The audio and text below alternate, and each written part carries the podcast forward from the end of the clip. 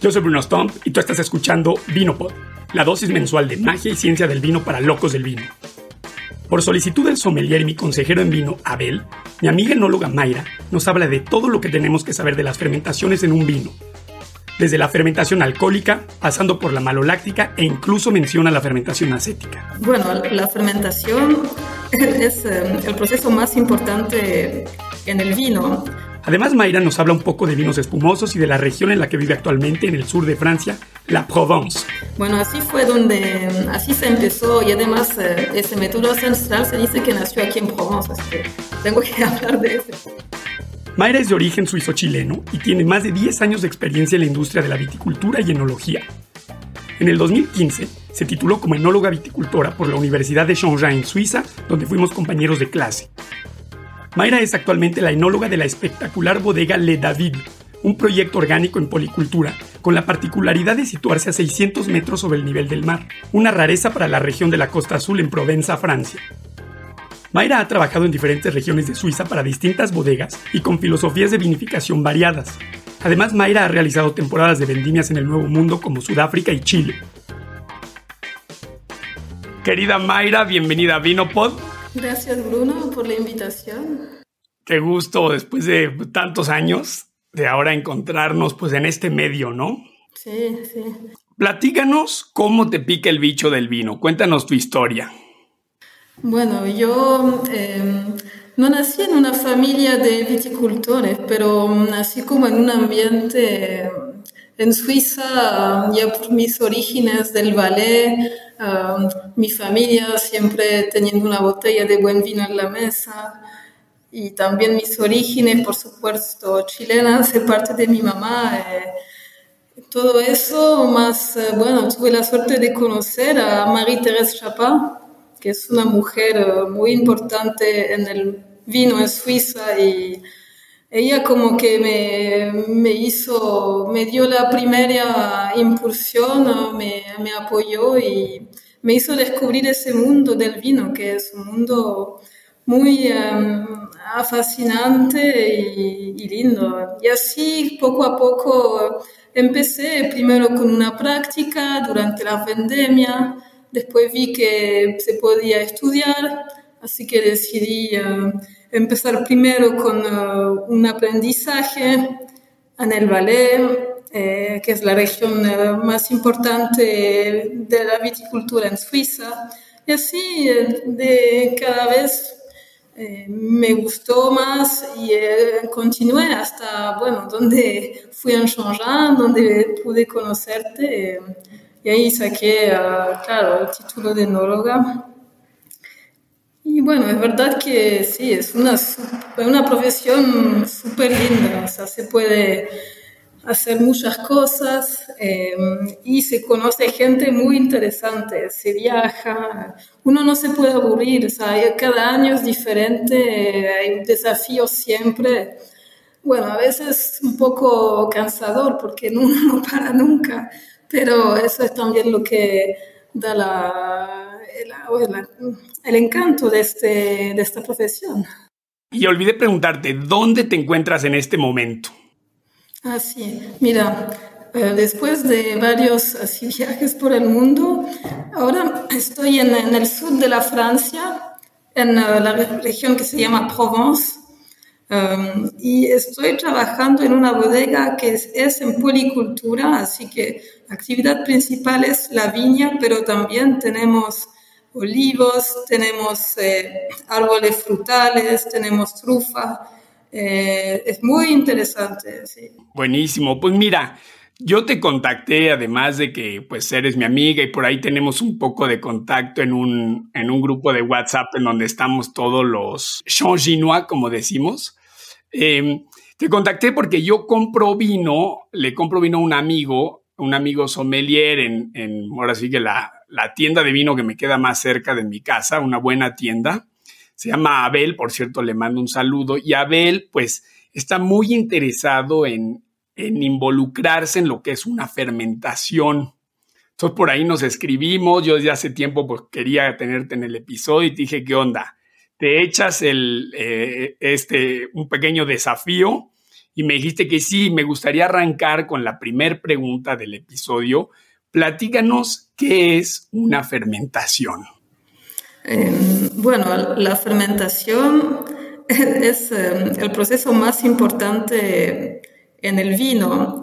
Es un fenómeno que es conducido por microorganismos que pueden ser levadura o bacteria y que van a consumir un elemento orgánico y lo transforman en otro produciendo gas carbónico. Las fermentaciones se pueden producir en diferentes frutas, no solamente en la uva, también en las cereales, eso que te va a dar cerveza, eh, en todo, en realidad en todo lo que contiene una forma de carbohidratos. Es un fenómeno, sí, que pasa en todo el mundo, eh, en tantas cosas.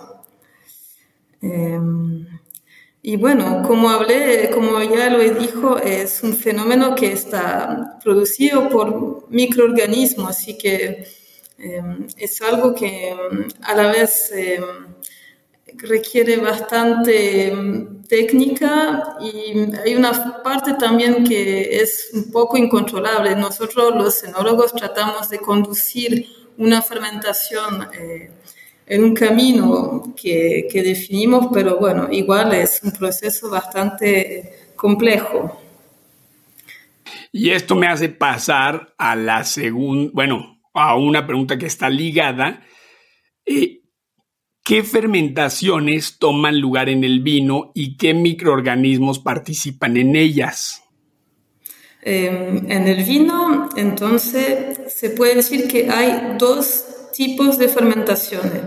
La primera, em, la más importante, es la fermentación alcohólica, que es producida por las levaduras que pueden ser indígenas, eh, que quiere decir que se encuentran ya en la piel de la uva, o que pueden ser seleccionadas. Esas son levaduras que, como la que se puede agregar al pan, son, claro, eh, hechas por un negocio, ¿sí? selección. Eh, y básicamente esas levaduras van a transformar el azúcar contenida en la uva, eh, fructosa y glucosa, en alcohol y también en aromas y gas carbónico. Es, eh, sí, un proceso bastante como complejo y según las eh, condiciones de esta fermentación, según la temperatura del mosto, la cantidad de nitrógeno, que es eh, como el nutriente principal de las levaduras, según igual el tipo de levadura, porque hay muchas cepas diferentes, eh, el estilo del vino, su gusto va a ser muy diferente. Em, después te puedo hablar de la otra fermentación em, que se llama la fermentación maloláctica o segunda fermentación.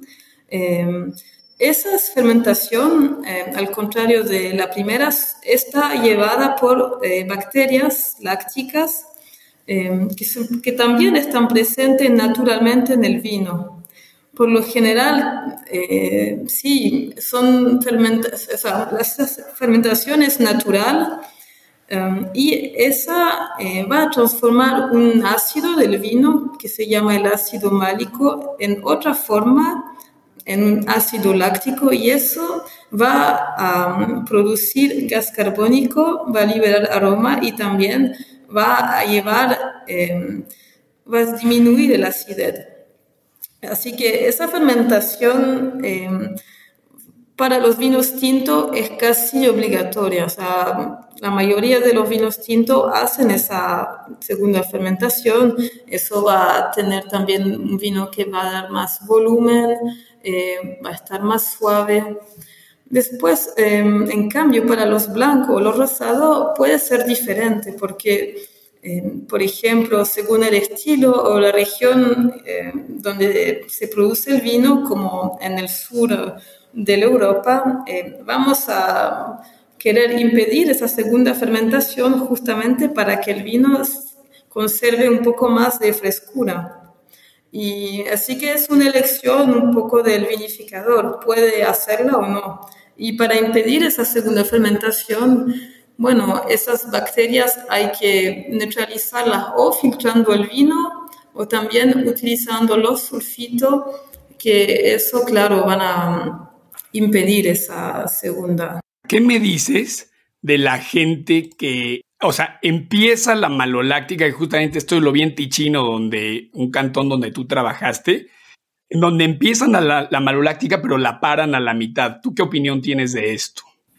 Em, a mí mm, eso no, no, me gusta mucho porque una vez que mm, un fenómeno natural em, empezó como que parar es como un poco ir al contrario de, de esa naturaleza y el vino para mí nunca será totalmente estable. Yo preferiría, si tenía que hacer eso, elegir, por ejemplo, eh, una vasca, eh, una china, separo el vino en dos, una parte la hago 100% la segunda y una parte no la hago. Y después eso haré un asemblaje.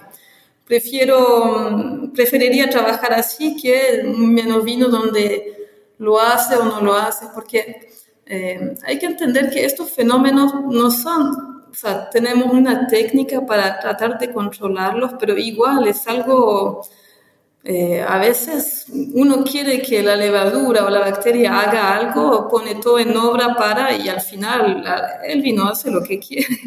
Así que mm, sí, no, yo no sé, esa, esa sí, filosofía no, no me gusta mucho. Después, em, hay que también entender por qué una quiere pararla. Em, yo trabajo también con eh, bacterias que son seleccionadas, que quiere decir que eh, no son indígenas, pero yo las voy a agregar al vino y esas bacterias van a tener eh, la, la, ventaja de conducir un profilo que más o menos que yo elijo. Y generalmente usando ese tipo de bacterias seleccionadas voy a tener un vino que va, a estar más fresco, a pesar que hizo esa segunda fermentación y más estable igualmente. Esto que dices es totalmente cierto, ¿no? Que a veces tú dices, ok, este es el estilo de vino que quiero hacer y no sé, te imaginas pues un blanco que quieres hacerlo muy onctuoso, ¿no? Entonces quieres que haga la maloláctica y típico que no la hace. Y luego quieres un vino blanco, le quieres dar muchas ideas, mucho crisp no quieres que haga la maloláctica y la hace. Entonces, y, la hace muy rápido después de la fermentación, cuando menos te imaginaste, ¿no? Eso creo que es importante eh, decirlo, que es bueno tener una idea de, cómo quieres un vino, pero también saber que la naturaleza pues se va a veces a imponer, ¿no? Sí, eso. Y eso también, ah, bueno, lo lindo, que a veces hay que dejar el vino, bueno, vivir su vida y tratar de acompañarlo de, de lo mejor, sí. Claro, 100%.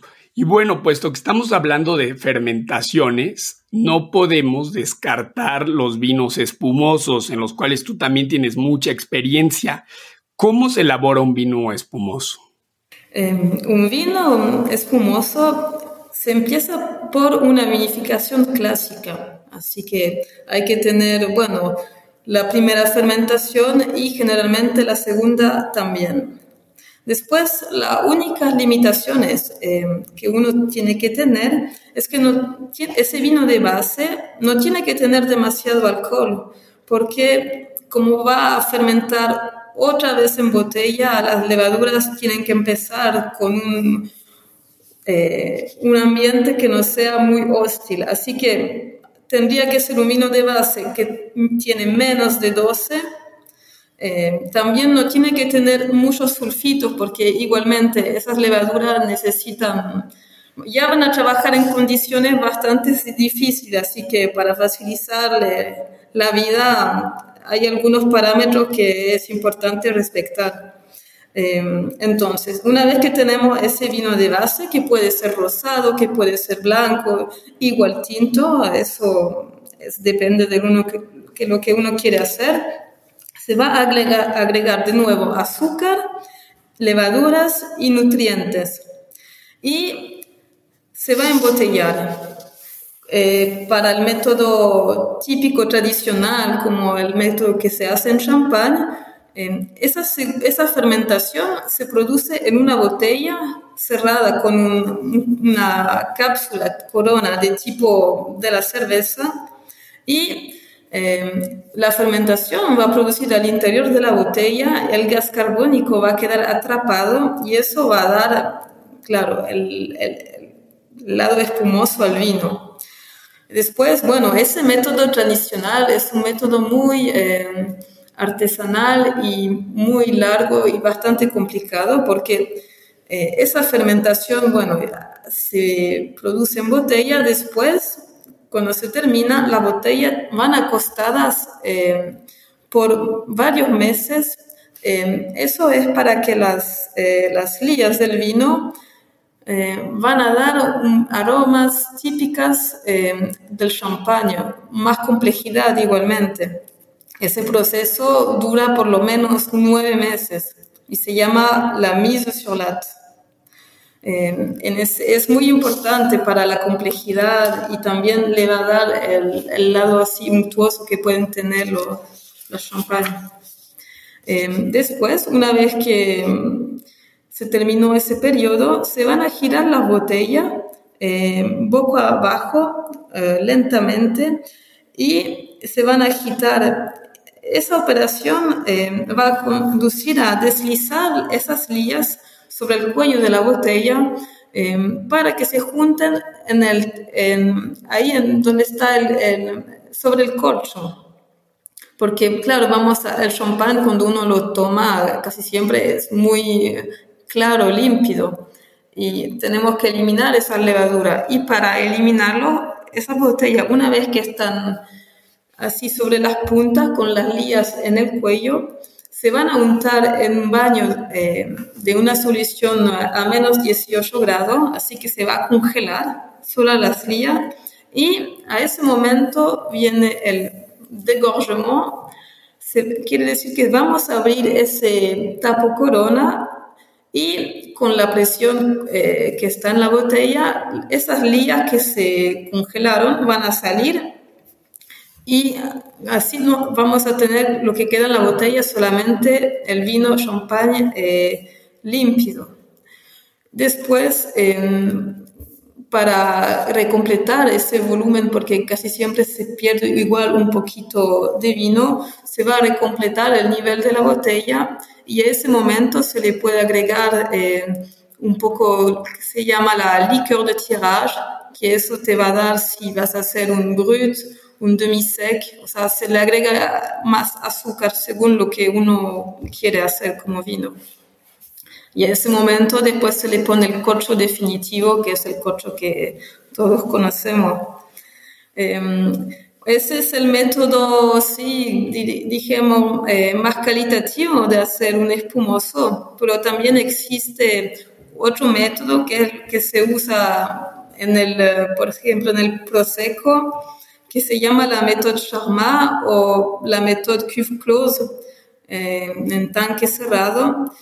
Y ese, en, vez de hacer eh, esa, digamos, tercera fermentación en cada botella, se va a hacer en un tanque, en un gran tanque. Así que todas las operaciones van a ser mucho más fáciles. Eh, no van a tener que poner Además que las, no hay contacto con las lías como hay en el champán. Este método um, es mucho más rápido y también te da un perfil de vino más frutado. Así que, um, bueno, igual puede ser interesante según lo que quiere. Y bueno, la última manera también de hacer más bien un vino llamado frizzante, eh, se le puede agregar gas, eh, como a todas las bebidas gasosas, pero eso en realidad las burbujas son muy grandes y toscas y no es tan agradable, o sea, no tiene la fineza que puede tener un buen champaña. ¿Y qué me dices del método ancestral? Bueno, así fue donde, así se empezó y además eh, ese método ancestral se dice que nació aquí en Provence, así que tengo que hablar de ese. En realidad, ese método em, se empezó porque era el más fácil. Se ponía, en realidad, empezaba una fermentación en un tanque normal y antes que se acaba totalmente el azúcar, se embotellaba el vino. Así que el, azúcar residual, que es azúcar del mosto, ella em, se va a quedar, va a continuar esa fermentación en la botella cerrada y eso va a producir em, el gas carbónico. Así que la diferencia más importante es que el azúcar eh, que hizo esa, esas, esas burbujas, ese espumante, es el azúcar de la uva y no el azúcar agregado que puede ser o de, de beterraga o de, de cana, azúcar de cana. Y es un método más artesanal, sí, en realidad. Es más, eh, sí, artesanal. Es, el resultado eh, es, menos eh, controlable porque, bueno, una vez que se embotella esa levadura, uno... Pero bueno, igual tiene su encanto. Por último, hay otra fermentación que sucede al vino que no es, bueno, uno no siempre tiene que suceder, contrario a lo que la gente debe pensar, y dos, no es forzosamente el área de los enólogos, pero es pues el vinagre. Platíganos un poco cómo se hace el vinagre. Sí, em, claro, en realidad sí, los enólogos em, no queremos hacer vinagre, eh, pero igual sabemos, ese, conocemos un poco ese proceso porque puede pasar. Yo he trabajado en bodegas donde siempre se junta, la, en degustación, siempre lo que se quedaba al fondo de la botella, en vez de botarla, se les ponía en una bota eh, y finalmente después de un tiempo se hacía el nuestro propio acheto. Pero claro, entonces la base del, del vinagre es vino. Y en ese vinagre um, también es, um, ese proceso también es conducido por microorganismos que son bacterias acéticas que um, pueden tener, para hacer vinagre necesitas mucho tiempo y esas bacterias pueden tener una forma aglomerada, gelatinoso, que quizás ya has visto, eh, que se le llama la madre. Em, también, em, sí, sí, no, realmente en el vinagre es como cuando haces un pan eh, de levain, tienes como una base y esa base te va a ayudar a, a conducir esa, ese proceso. Y esas bacterias em, para, van a necesitar oxígeno. Claro que un vino que se transforma en vinagre generalmente no está más eh, protegido, así que los sulfitos ya no tiene más. Em, también la temperatura ambiente integrado va a ayudar a favorecer ese proceso y igual se va a demorar muchos, muchos meses. Y esas bacterias van poco a poco a consumir ese alcohol y transformarlo en ácido acético hasta que al final eh, no va a quedar nada más de alcohol y puro ácido. Hay algo importante, recuerdo nuestro profesor de química, Ramón, que bueno, él me dijo, yo nunca voy a estar en tu podcast. ¿Te acuerdas de él, no? De Ramón. sí, sí. Él eh, un, de veras un personaje en el mundo del vino. Yo recuerdo que él me platicó que tenía una empresa donde él hacía vinagres de, por ejemplo, eh, sirop d'érable, o sea, miel de maple, hacía vinagres de muchos tipos de mieles de abeja, o sea, miel de acacia, miel de flores del bosque, miel de lo que sea. Y me comentaba que hacer vinagre necesitas muchísimo oxígeno. O sea, que tienes, o sea, justamente tú dices, necesitas tiempo, pero, o sea, sí tiene que haber mucho contacto con el oxígeno. De lo contrario, y, aprovechando que estamos, digo, no, no es un episodio de defectos ni de desviaciones, pero la gente, o sea, el vino tiene varias etapas de oxidación antes de llegar al vinagre, ¿no? Antes de llegar al ácido acético. Y a veces el consumidor que no está entrenado como pues, degustador profesional o enólogo, percibes una de estas etapas oxidativas porque, o sea, también se puede llegar a ácido acético a través de una, una oxidación química, ¿no? No, no, no, solo biológica. Y entonces, pero por ejemplo, eh, no sé, eh, olemos acetaldehído, un poco de acetona, etcétera, y ya el consumidor cree que es vinagre y esto es falso, ¿no? Tenemos que saber que necesita mucho oxígeno y una actividad bioquímica para llegar al vinagre. Sí, eh, esas bacterias éticas igual están presentes en el vino. O sea, el vino no es un, no es un producto estéril donde no hay vida, al contrario, un vino es, muy vivo, hay bacterias, hay levadura, diferentes tipos de levadura, diferentes tipos de bacterias. Eh, lo importante es que en ese, ese, como ese esa fauna, ese cosmos, eh, que había siempre un equilibrio y esas bacterias acéticas mismos si están, nunca tienen que tomar eh, así el, el aventaje. Así que en un vino eh, un poco de acidez volátil hay, también producida no por bacterias acéticas, pero por levadura o por bacterias lácticas. Y así que bueno, tenemos que vivir con ellas. Eh, a veces tenemos vinos, claro, así eh, un poco más delicados, eh, tenemos que cuidarlos más, pero si en realidad no puede suceder que de un día a otro un vino se transforma en vinagre, que uno se descuidó, o sea, es un proceso que es muy, muy largo y como dices tú, se necesita oxígeno y es claro, hacer un buen vinagre yo creo que es algo que no es tan fácil. Sí, además que digo, para la gente que tiene la oportunidad de, o sea, de un día ir a Módena o, conocer, o sea, la fabricación del, del, acheto balsámico es muy interesante. Esto estaría interesante un día hacer un episodio de eso, pero en donde pasa, o sea, lo pasan de un tanque más grande, perdón, una barrica grande a una chiquita y entonces un balsámico de 30, 40 años se vuelve una crema. Pero en fin, me gustaría que nos platiques un poco de del dominio en el que trabajas actualmente y luego que nos platiques de todos los proyectos que tienes en curso. Sí, em, entonces la bodega donde yo trabajo se llama Le David. Em, es una bodega que em, se puede decir está en altitud porque los viñedos están como a 600 metros que es bastante para aquí la región en Provence. Yo pienso que tenemos de los viñedos que son los más altos aquí del, de la zona. También tenemos otra particularidad, que tenemos muchas variedades diferentes. Tenemos 20 en total.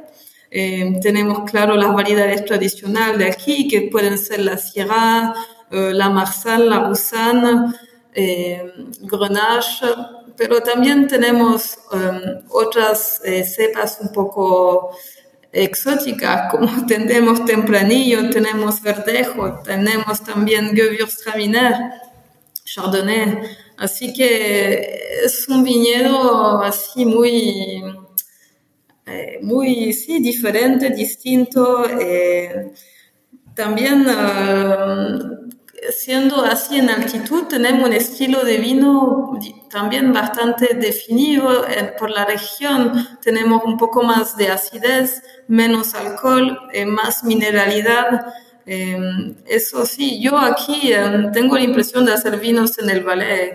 La sierra que hacemos aquí eh, se parece más a la sierra del Valais que la sierra que se puede encontrar eh, por aquí, no sé, a Châteauneuf-du-Pape, por ejemplo. Eh, así que no, es muy interesante. La suerte también de estar en altitud, bueno, ya por el desafío de los cambios eh, climáticos, eh, ya lo vimos el año pasado, donde hubo una helada casi en toda Europa. Nosotros nos salvamos, por suerte, porque siendo en altitud, siendo más tardivos, eh, los brotes todavía no habían salido cuando tuvimos ese periodo aquí eh, en la región, así que eso también nos salvó. Eh.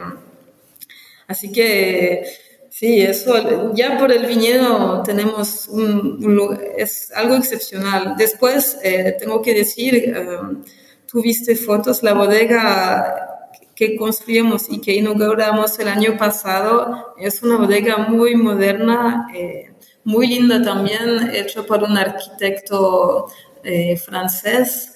Y eh, es un, claro, un sueño para trabajar en una bodega así. Eh, tenemos realmente todo para hacer el mejor vino de, de la región. Y eso es, muy interesante porque es una bodega bastante joven y nueva, o sea, hay todo que hacer, todo que escribir. Eh, ahora estamos eh, trabajando con 22 hectáreas, pero tenemos proyecto de plantar 10 más. y igual tenemos un proyecto de una antena en Bélgica, porque Madame Leclerc, Sophie Leclerc, que ella es la propietaria del, de Le David, de esta bodega, es belga y ella sueña con hacer también un viñedo allá. Así que eh, estamos ahora viendo, ya luego iríamos a hacer un viaje allá en Bélgica, vamos a hacer algunos eh, perfiles eh, de suelos para ver un poco cómo es y estamos pensando plantar variedades resistentes como el Divico, que está elaborada en Chongin, pero también otras de, claro, de Alemania. Estamos un poco ahora valudando, eh, degustando. Seguramente que vamos a plantar Pinot Noir eh, y Chardonnay, me imagino. pero es sí, sí, muy, eh, muy interesante. Wow, y platícanos de tu proyecto de las trufas, de truficultura. Sí, eso mm, es un proyecto también que mm, me apasiona mucho. Aquí en Provence tenemos una tradición de truficultura. Em, bueno, no es tan conocida como en el Piemonte eh, también porque es como algo bastante secreto que la gente no, no, cuenta mucho, no habla mucho porque tienen miedo que venga gente a robar o los perros o, también las parcelas. Pero aquí en Provence tenemos la suerte de tener un terroir eh, que nos permite tener trufas casi todo el año. Las trufas de verano, las trufas de invierno y otras que se encuentran entre las dos estaciones. Y Claro, es algo que se da salvaje en los bosques. Yo detrás de la casa salgo con mi perro y encuentro trufas, o sea, casi eh, están ahí por todas partes y tenemos la suerte de tener terrenos calcáreos eh, que, con poca agua y eso es lo que favorece las, las, las trufas. Em, y claro, ahora ya tenemos un perro que trabaja muy bien, que adiestramos nosotros. Eso también es algo muy entretenido, salir con su perro, uno tiene la impresión que está haciendo una, claro, es un, un juego, en realidad. Ir a buscarlo es increíble cómo es de trabajar con un animal. Eh, Sí, nosotros los enólogos estamos muy entrenados al olfato, pero es verdad que al lado de un perro no somos nada. Em, así que, bueno, estamos eh, arrestando otro perro porque ahorita em, estamos, sí, plantamos un hectárea en nuestras propiedades. Aquí en el David tenemos cuatro y el año próximo eh, nuestra patrona compró una propiedad con 10 hectáreas suplementarias, así que sí, vamos a tener que, después de la pandemia, seguir con las trufas. Pero sí, es muy lindo. Además, salir afuera, fuera de la bodega también me hace bien. ¿Y esta es trufa negra o trufa blanca como la de Alba? Sí, eh, no, nosotros tenemos las negras. Eh, la trufa blanca de Alba en realidad se encuentra solo allá, es por eso que es carísima.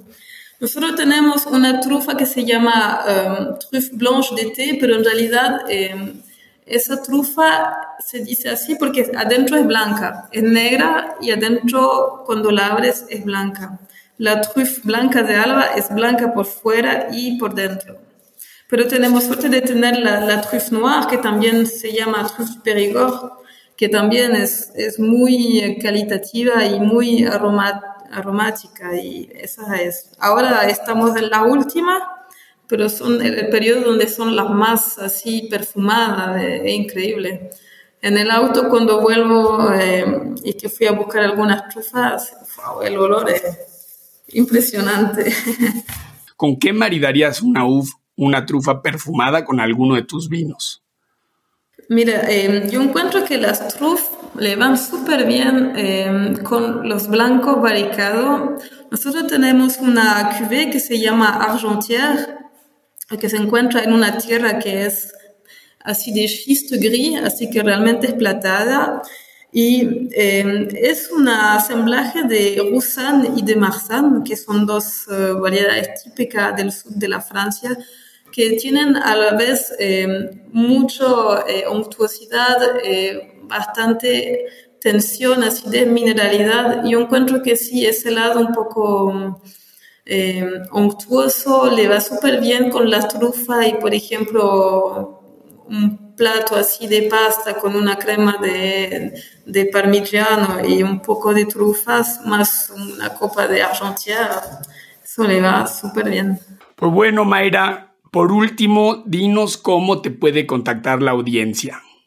Entonces, eh, ya pueden ir a ver eh, el sitio web de la bodega que se Le David, L-E-S, David como el nombre con S al final. Eh, y para contactarme a mí es fácil, es Mayra, como mi nombre, M-A-Y-R-A arrobas, no sé cómo lo dicen en español. Sí, arroba, arroba, igual. Arroba eh, FR de Francia, ¿no? También en Instagram, si pones lesdavid, es, encuentras, así que sí, sí, por ahí en contacto, sí, con mucho gusto. Y, bueno, muchas gracias Bruno por la invitación y no, fue muy interesante poder contar y también para mí.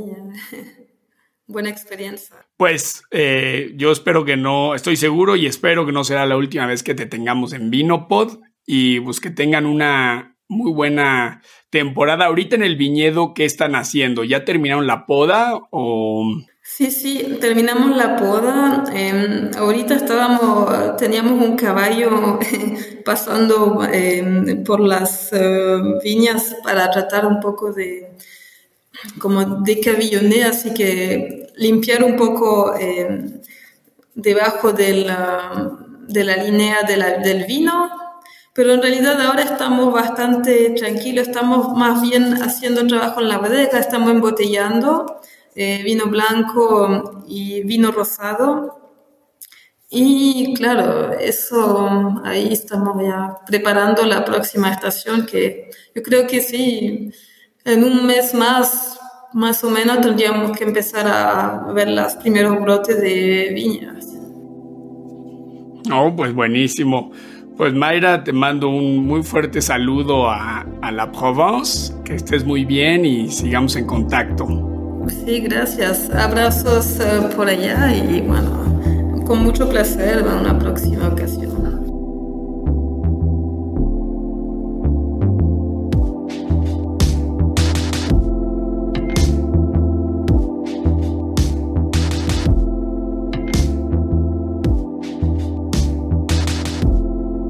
Este episodio fue producido por mí, Bruno Stone. ¿Y tú? ¿Quieres que exploremos otro tema con un experto? Envía tu propuesta en formato de mensaje vocal a vinopod.gmail.com. Si te gustó Vinopod y quieres apoyar, lo mejor que puedes hacer es hablarle a alguien de Vinopod. Vinopod es un proyecto independiente y nuestra única fuente de ingresos es el apoyo de los locos del vino que nos escuchan. Apóyenos en Patreon. Nos encuentras en patreon.com diagonal Vinopod. Me despido con esta frase de Louis Pasteur. Hay más filosofía y sabiduría en una botella de vino en todos los libros.